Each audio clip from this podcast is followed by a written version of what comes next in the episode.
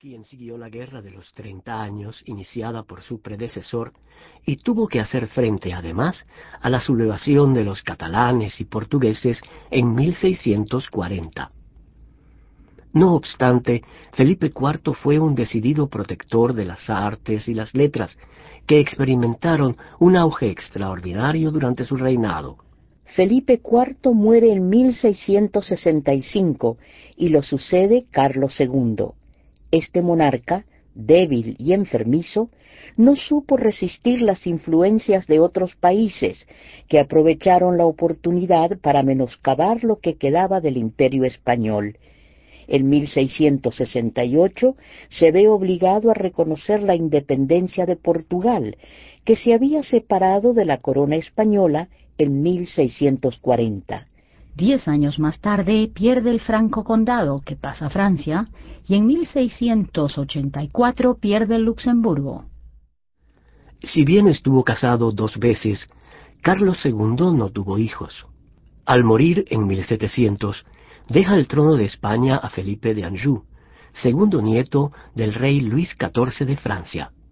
Con ello termina el reinado de la Casa de Austria en España, y cae el telón sobre el maravilloso espectáculo del siglo de oro español.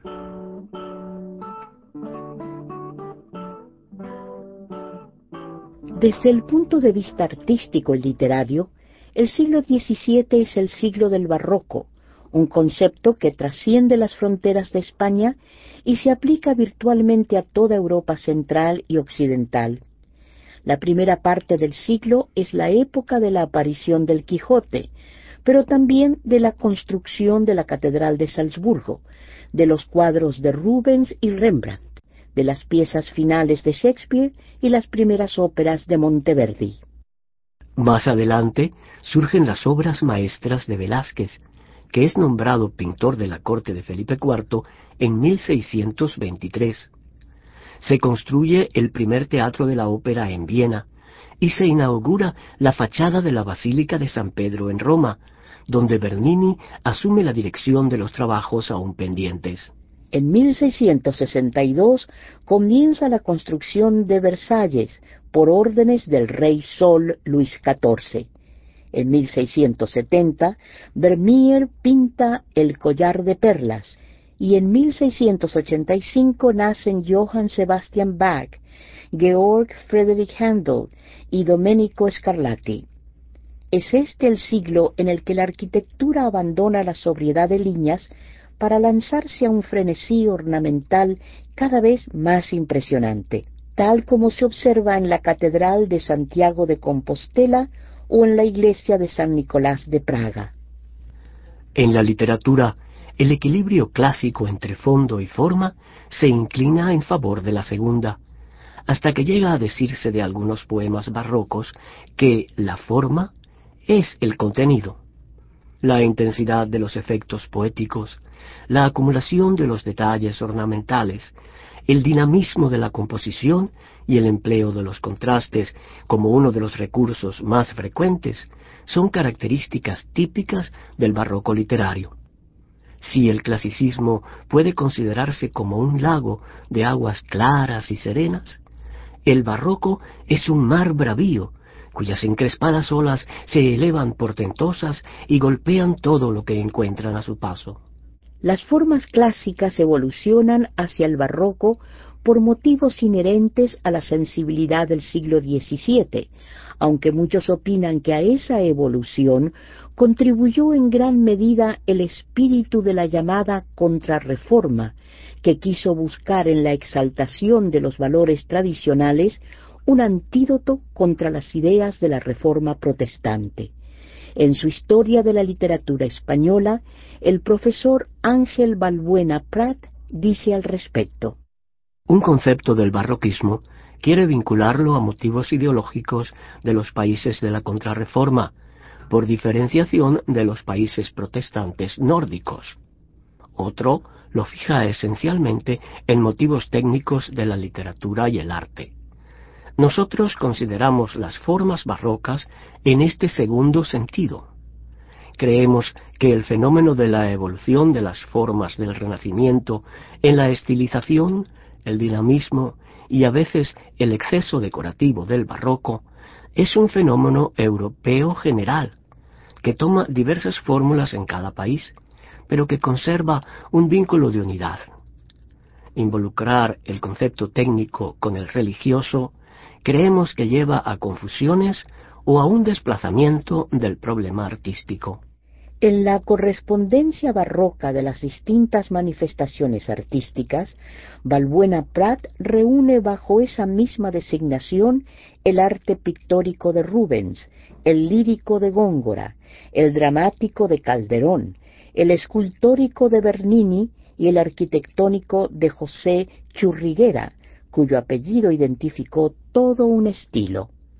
En la literatura del siglo XVII español, el barroco adopta dos formas fundamentales, el culteranismo y el conceptismo. El principal exponente de la escuela culterana es Luis de Góngora y Argote.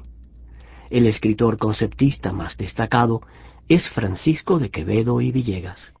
La primera de estas escuelas nace en Andalucía como su antecesora inmediata, la escuela sevillana de Fernando de Herrera. El divino Herrera nació en Sevilla en 1534 y murió allí mismo en 1597, tras dejar una obra rebosante de figuras retóricas, palabras cultas y alusiones mitológicas, que en sí forman la base literaria del culteranismo. El conceptismo concede mayor importancia, en cambio, a la complejidad del contenido, que se obtiene a base de ingeniosos juegos de palabra, contraposiciones y agudezas. Esta escuela es más bien de origen castellano y está vinculada a la salmantina de Fray Luis de León. El siglo XVII estuvo dominado en gran medida por estas dos escuelas literarias y por la polémica desatada entre sus seguidores que pugnaban por obtener los máximos laureles literarios de su tiempo. Quevedo y Góngora fueron enemigos irreconciliables, y sus partidarios intercambiaron toda clase de insultos literarios, y sin embargo, hoy día es virtualmente imposible trazar una división clara y firme entre ambas escuelas.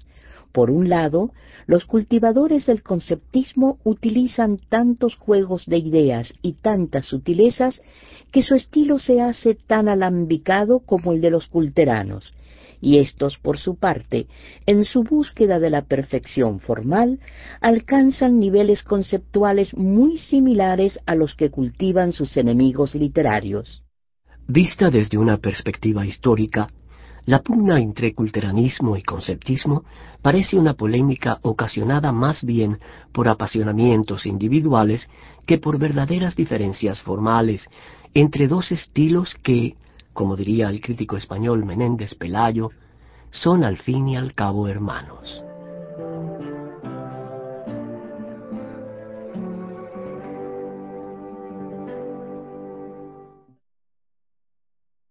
Don Luis de Góngora el poeta culterano por excelencia nace en Córdoba el 11 de julio de 1561.